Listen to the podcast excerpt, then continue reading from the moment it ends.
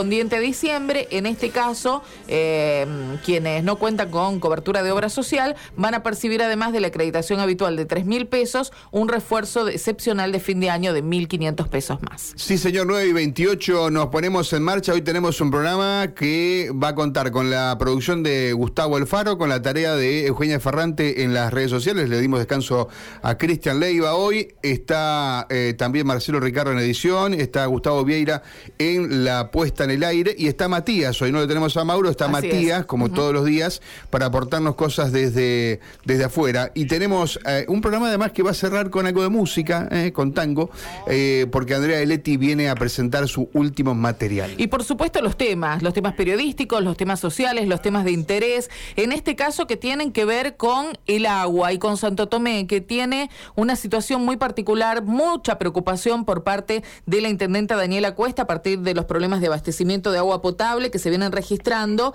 Eh, en este caso, otra vez, porque es algo que marcó este año, ¿no? En Santo Tomé, la rotura de una cañería del acueducto Desvío Orijón. Está en línea la intendente Daniela Cuesta de Santo Tomé. Daniela, gracias por atendernos aquí. Karina Mario, buen día. Buen día. La verdad que otra vez no, porque este tipo de rotura no se había dado. No con el acueducto, claro, sí. Claro, acá lo extraño es que se rompe la cañería. rotura Daniela, de caños que se reparan en las 48 horas, no tenemos Daniela, situación. ¿nos escuchás, Daniela? Sí. Ah, bueno, No, te quería aportar de que lo extraño es que se rompe una cañería que uno supone debe ser bastante nueva, ¿no? Porque es de es del acueducto Desvío Orijón. Bueno, pero eso tiene que dar respuestas a ASA, nosotros no.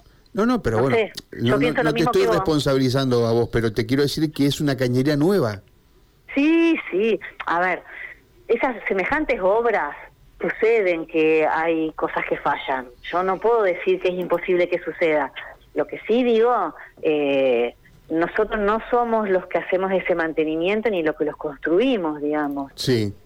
Yo Eh, contesto esto y perdonen la vehemencia porque imagínate que estoy de las 6 de la mañana peleándome con a el ver, mundo. pero pero eh, pero tratando de resolver esto.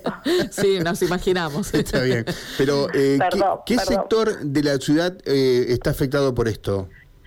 En realidad, eh, gran parte, porque del acueducto se proveen, hay tres cisternas que proveen agua del acueducto, la cisterna del tanque central, que son 12.000 conexiones, la cister y la cisterna de eh, la sur, que son 3.500 conexiones, y algunas de Adelina Oeste. Adelina Oeste, como es una cisterna chiquita que se hizo una, un- una cañería eh, directa desde el acueducto, eh, es el que menos inconveniente ha tenido porque se carga rápido. Pero digamos. hoy esos lugares no tienen agua. Hoy, hoy, después de lo que se trabajó a- anoche tratando de hacer, de, de- de permitir que se recarguen los, las, las, ca- la- las cisternas, hay agua en tanque central.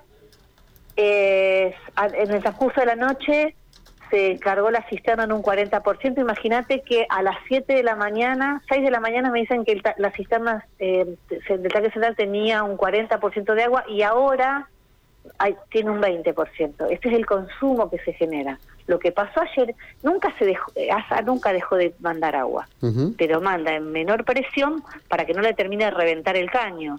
Y eso hace que el consumo no permita La que se- reposición. se- que se reponga. Entonces estamos ahí, lo que entra a la cisterna no alcanza a salir.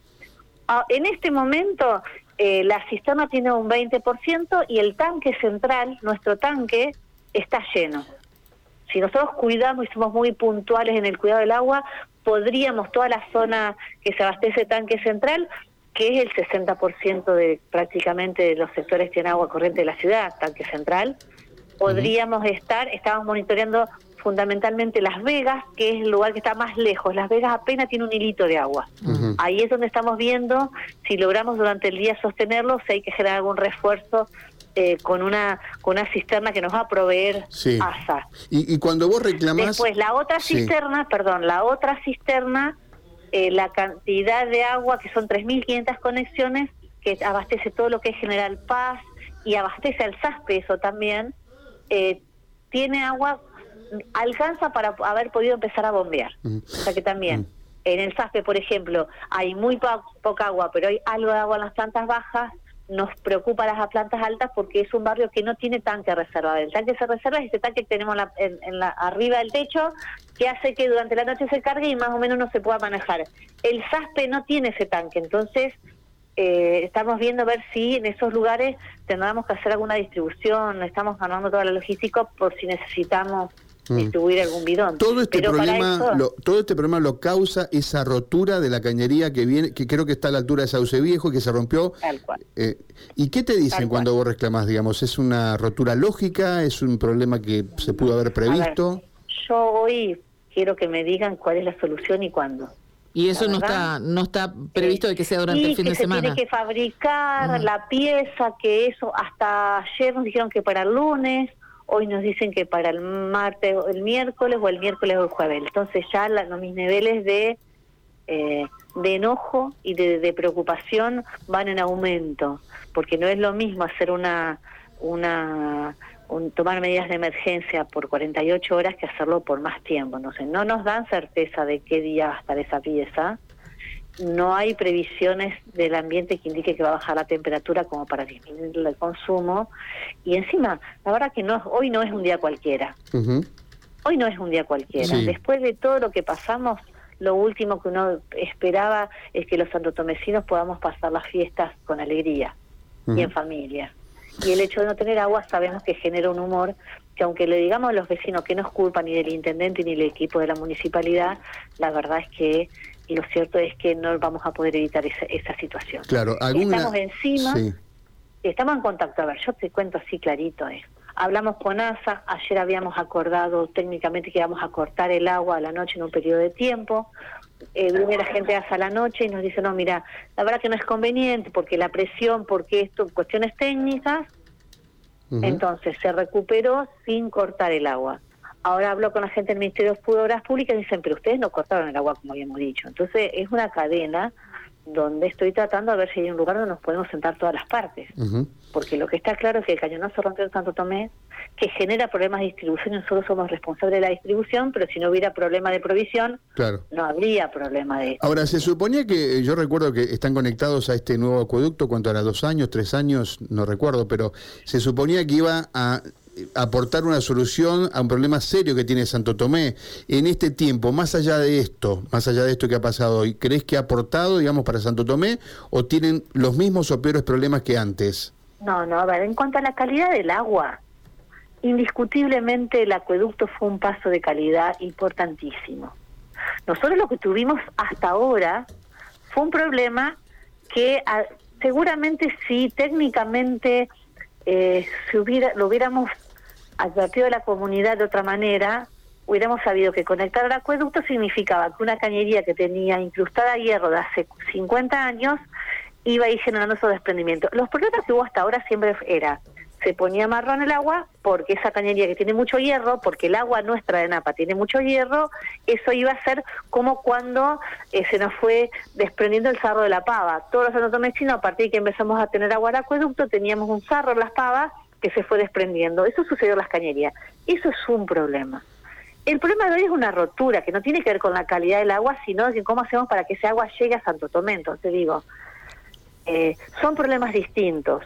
Eh, el primero, lo que nos decían desde ASA y de la ANRES era inevitable, iba a suceder, porque le pusimos un agua dulce a una cañería que estaba incrustada con hierro.